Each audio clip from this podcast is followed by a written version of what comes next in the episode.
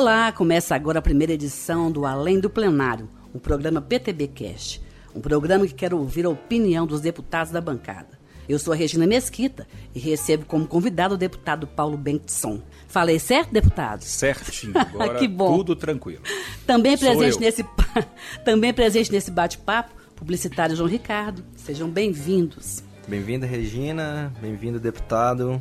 Deputado, é, o, o senhor é da terceira geração de pastores. Seu avô cumpria esse ofício religioso, seu pai também, sua mãe. Quando é que o político é, entrou nisso aí? Quando é que a religião, quando é que a sua posição de pastor se confundiu com a questão política? Era uma vocação até o senhor chegar aqui à Câmara? Bom, vamos lá. Político todos nós somos, né? Então a gente faz política no dia a dia. Você que é consumidor, compra alguma coisa, você está sendo um político.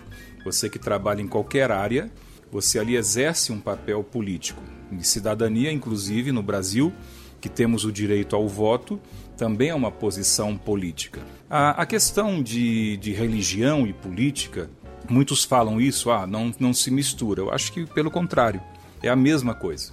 Porque todos nós, mesmo dentro de uma igreja, de uma sinagoga, de um templo de umbanda, ali estão pessoas que são políticas. E o parlamento no Brasil, ele é segmentado e representativo. Então todos os segmentos aí estão representados. Sou da terceira geração de pastores, né? E começou a questão já de um mandato eletivo, uma política já com mandato eletivo, a partir de 98, quando meu pai veio direto aqui para a Câmara Federal. Existia uma necessidade de representatividade do nosso segmento, no estado do Pará, então ele se colocou à disposição. E a primeira eleição dele tivemos ali 40 e poucos mil votos, sendo ele ali um dos representantes do estado. Ficou por quatro mandatos. Nesse percurso também houve uma outra necessidade de ampliarmos o número de vereadores na cidade de Belém. E pelos trabalhos que nós já desenvolvíamos, trabalhos sociais na cidade, nós ocupamos essa vaga por dois mandatos como vereador. Quando ele não quis mais vir para deputado federal, nós também assumimos de novo essa missão de percorrer todo o estado do Pará e lançando o nosso nome, e graças a Deus deu tudo certo e aqui estou com vocês. Deputado, uh, o senhor tinha uma certa experiência legislativa na Câmara. O senhor trouxe essa experiência para a Câmara Federal qual é o impacto que tem o senhor chegar com a dimensão do trabalho vindo de, de Belém?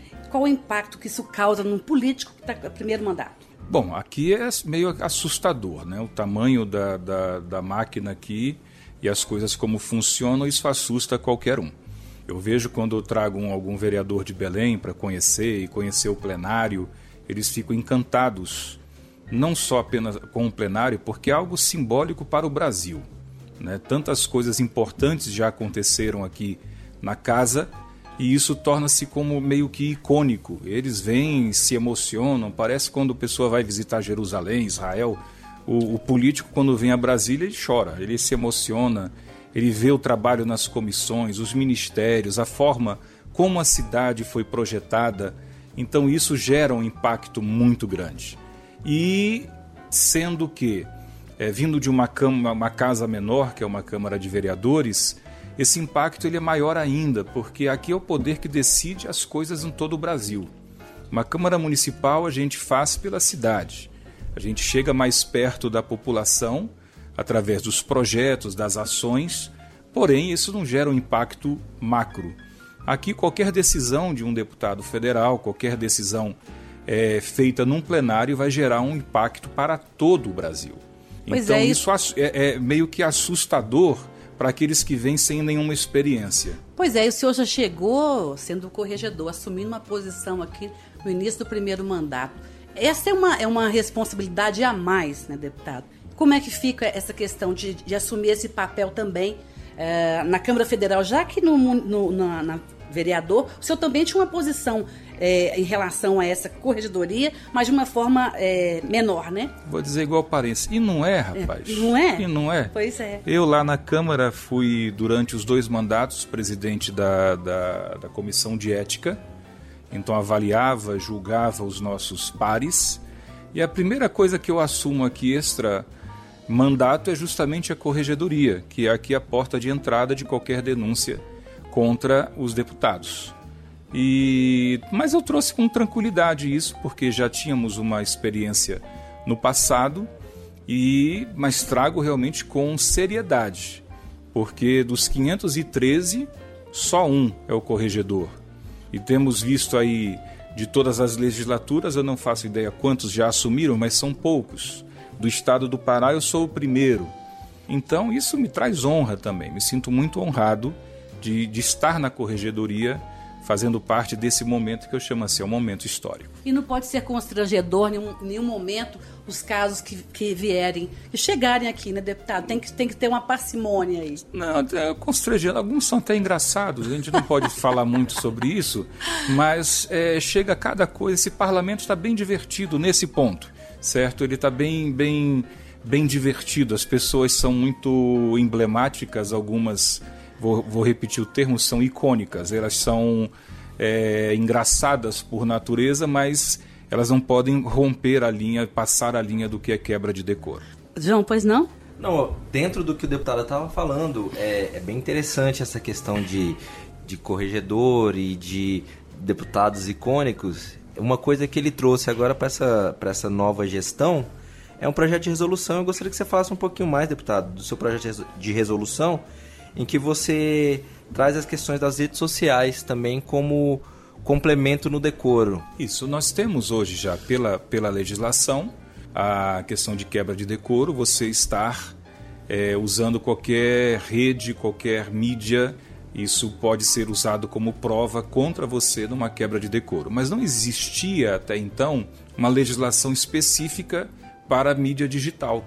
Então a gente, por exemplo, hoje você está me ouvindo pelo podcast. Sim. Isso para alguns ainda é um palavrão. Isso aí para alguns a gente não, não sabe nem como é que funciona.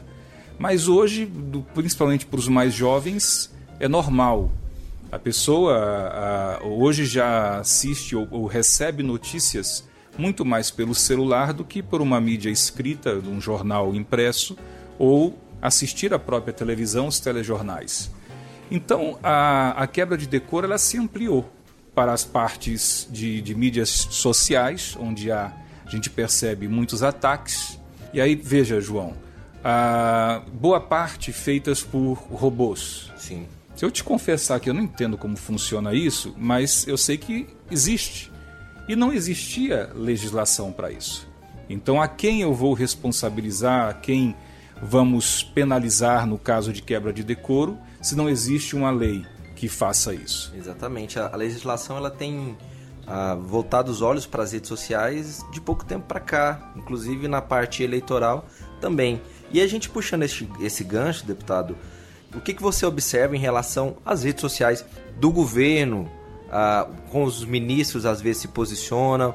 Ah, inicialmente, eu acho que a gente pode puxar primeiro o que, que o senhor está achando desses seis primeiros meses de, de governo. O que, que você pautaria, o que, que você acha? Eu creio que, como todo começo, ele fica meio que atrapalhado. Eu imagino o caboclo quando. Perdão, caboclo a gente fala lá no Pará, desculpa. Quando a pessoa casa, esses seis primeiros meses de ajuste de casa, ele deve ser bastante complicado. O marido deixar a toalha molhada em cima da cama, a mulher não gostar, a pasta de dente que aperta no meio e o outro tem que descer desde o comecinho. Então o governo também é isso. Eu acho que veio muita gente boa que compõe o ministério do presidente Bolsonaro, pessoas com personalidade forte, com preparo muito amplo e mas pessoas que têm a sua opinião própria. Eu acho que jamais podemos perder a nossa opinião, mesmo fazendo parte de um grupo. Então, e, ah. e com essa facilidade da rede social, eles têm expressado muito as suas opiniões, que às vezes elas são conflituosas com o próprio Jair, Jair Bolsonaro, que é normal numa democracia, que eles poderiam resolver internamente, mas aí o perigo da rede social, depois que você fala, já era. Exatamente, esse é o grande debate que vem acontecendo, é que existe essa, essa linha tênue entre o que é dito como uma pessoa pública e o que é dito como o cidadão, mas dentro de uma mesma rede, dentro de, de, de uma mesma chancela e provavelmente você vai enfrentar casos desse aqui na Câmara também. Sim. É, o que, o, até onde vai a tua opinião e até onde essa tua opinião ela vai ofender alguém ou não. Nós havíamos falado a respeito das questões das redes sociais. O senhor mesmo chegou falando que as distâncias a serem percorridas no Pará, elas são imensas, que as redes so sociais nas eleições elas tiveram um papel primordial. Hoje o senhor, o senhor pensa que as redes sociais elas mais atrapalham ou ajudam uh, os políticos? Elas ajudam à medida que justamente a gente é, diminui as distâncias.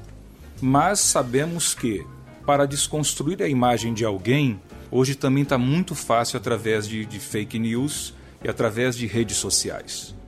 E, e os políticos, nos últimos anos, eles têm sido alvo completo disso aí. Então é algo que eu tenho, tenho tentado aqui na Câmara e falado com muitos dos meus pares é o seguinte: vamos resgatar a imagem dos bons políticos. A maioria daqueles que estão aqui querem o bem do Brasil, querem o bem da população, e, e eu acho muito interessante, eu acho até acho graça às vezes quando me mandam algumas fake news de anos atrás falando dos privilégios que se tem aqui na Câmara. Esses dias eu recebi uma é, falando assim: olha, numa sexta-feira à noite o Congresso Nacional se reuniu eles vão acabar com o 13 terceiro. Olha, trabalhador, preste atenção. Quem está apoiando esse, esse projeto é o PFL, é o, é o deputado Ibsen Pinheiro, é Ricardo Izar.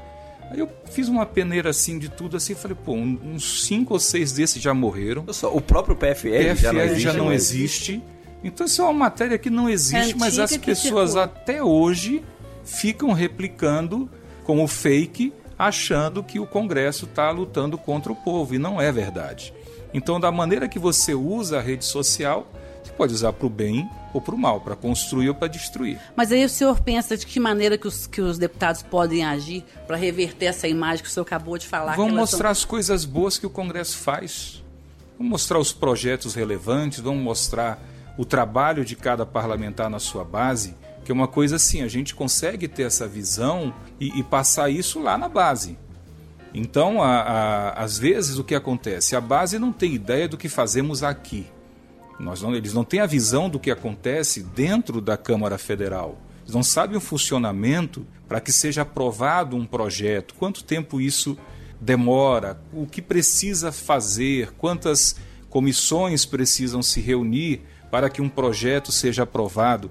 Essa distância, aí sim, não existe uma, uma distância nem física, mas é uma distância, não sei se ideológica, mas é muito grande entre a população e Congresso Nacional e, e Câmara Federal. E parte então... dessa distância você atribui a, a, a, a, responsabilidade dos próprios parlamentares. Inclusive. Então, o que se criou do, durante os últimos anos, eu digo assim, repito, é, o deputado eu, eu sempre falava isso em palestras e onde eu ia falando sobre política. Eu dizia assim: a primeira coisa que vem à tua mente quando você fala a palavra político, as pessoas já associavam a coisa que não era boa, a coisa de corrupção ou coisas ruins. E quando a gente mostra o lado bom que a política pode proporcionar, as pessoas começam a mudar a sua visão, começam a mudar a sua maneira de pensar acerca de, da política e dos políticos. Então eu penso, é, João, que sim, a Câmara poderia usar estas ferramentas como mídia social em prol dos seus é, parlamentares, usar as coisas boas que aqui têm sido tratadas, porque veja só, nós passamos um, um momento agora delicado que é a aprovação ou não da reforma da Previdência. É isso que eu perguntava. Eles têm que saber o que nós estamos fazendo. A reforma da Previdência ela ganha muita evidência nesse momento, porque a, a mídia está todinha centrada nela. Outras reformas estão esperando aí e vão ter que merecer o mesmo tratamento para ser explicada para a população. E a reforma tomou um, um tom de torcida, torcida. de futebol. É. Lá do A e B. O que é a favor, o que é contra. Bom, eu, eu posso me, eu me posiciono da seguinte forma. Eu acho que toda reforma ela não é muito boa. Por quê? Você tá, tem que reformar a tua casa é porque algo não está legal. Quem já passou por uma reforma em casa sabe que não é bom. Então você tem que estar tá lá dentro, o pedreiro está junto lá da tua, da tua casa. Reformar morando dentro você, da casa. Você dentro ainda. da casa, e é o caso que nós temos que viver. Uhum. Nós temos que fazer a reforma e ninguém vai parar agora. Pô, ninguém tá. Todos, né? Vamos desaposentar todo mundo uhum. e vamos reaposentar. Não. está acontecendo. Isso aqui é, é o tempo está correndo. Então, uma reforma, você está lá, tem que trocar o telhado. Às vezes, quando o cara está trocando o telhado, começa a chover. E aí é aquele pega para capar, corre para colocar lata para colher, para não, não ter goteira na casa. Reforma em si não é bom, mas ela é necessária. Eu acho que o entendimento geral da casa aqui é que o Brasil precisa de uma reforma de previdência, inclusive, entre outras. É, essa reforma será da melhor maneira que vai contemplar todo mundo? Impossível. Não tem como agradar todas as categorias, não tem como contemplar a todos, mas uma coisa que tem sido também muito importante é que ela tem sido, pelo menos dessas últimas que foram feitas, a que está trazendo mais igualdade a todas as classes. Então eu vejo que vai, vai ter a aprovação dessa reforma sim. São questões que ainda estão sendo discutidas, né? Mas que me parece que vocês já estão conseguindo chegar, pelo menos, a um, a um meio termo, né? É, não o que veio, mas também não com tantas mudanças é. como era proposto. Ontem foi lido o relatório, aí a gente tem que correr bastante para tentar aprovar isso ainda antes do recesso. Ela é fundamental para o Brasil voltar a crescer. Depois dela vem a reforma tributária. Inclusive, pelo PTB já tivemos uma posição muito focada e forte sobre isso. Vai trazer muita melhoria, porque essa reforma tributária ela, ela praticamente é municipalista. O que, que é isso? Ela vai dar aos municípios melhor condições de gerir os seus próprios, gerenciar os seus próprios recursos. Tipo, ah, de repente você faz um, uma compra, você paga a conta de luz da tua casa, você paga ali a descontado ICMS, dependendo do estado, meu estado é 37 e poucos por cento, é caríssimo, ok? E para onde vai? Fica na cidade? Não, isso vai para o estado, que divide da forma como quer. Agora não, pela proposta, vai ser gasto no município este recurso. Então ela vai trazer benefícios principalmente para os municípios mais pobres. Mesmo porque eles estão passando aí uma perda. Uma né? dificuldade muito grande, a diminuição de fundo de participação de município. A arrecadação no Brasil diminuiu drasticamente nos últimos anos. Então, se diminui a arrecadação da União, dos estados e do município, isso é uma, uma consequência. E quem sofre mesmo é quem está lá na ponta.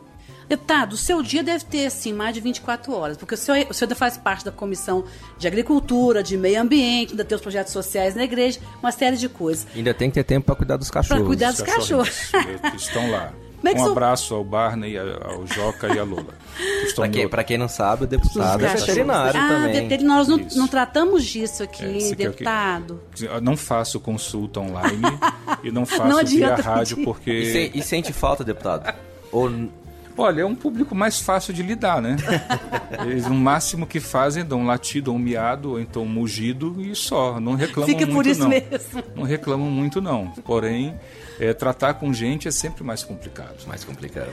Deputado, o senhor, o senhor já, já, já, surfou nas ondas do rádio, né? O senhor, o senhor fez programa de madrugada, né? Ai, você está sabendo, Sim, estou é? sabendo ah. tudo. E me parece que o senhor gosta muito do rádio, né? Do veículo, Sim. né? Por isso nós ficamos muito felizes com a sua presença aqui. Sim, mas de madrugada eu não gosto, não. Não? Não, não, não tinha muito ibope, não? Não, tinha, mas... Era é porque tinha cansativo, porque né? Porque no outro dia tinha que trabalhar cedo, então era emendado... Mas eu aposto que o senhor fazia com tanto gosto. Fazia sim, era muito bom. Bom, provavelmente quem estiver ouvindo a gente pode ser que esteja ouvindo de madrugada, mas vai estar ouvindo de manhã, de tarde e à noite. Deputado, então, para fechar, eu queria saber, você nasceu na Bahia, mas cresceu no Pará, se considera paraense, e agora está com essa mistura aqui em Brasília.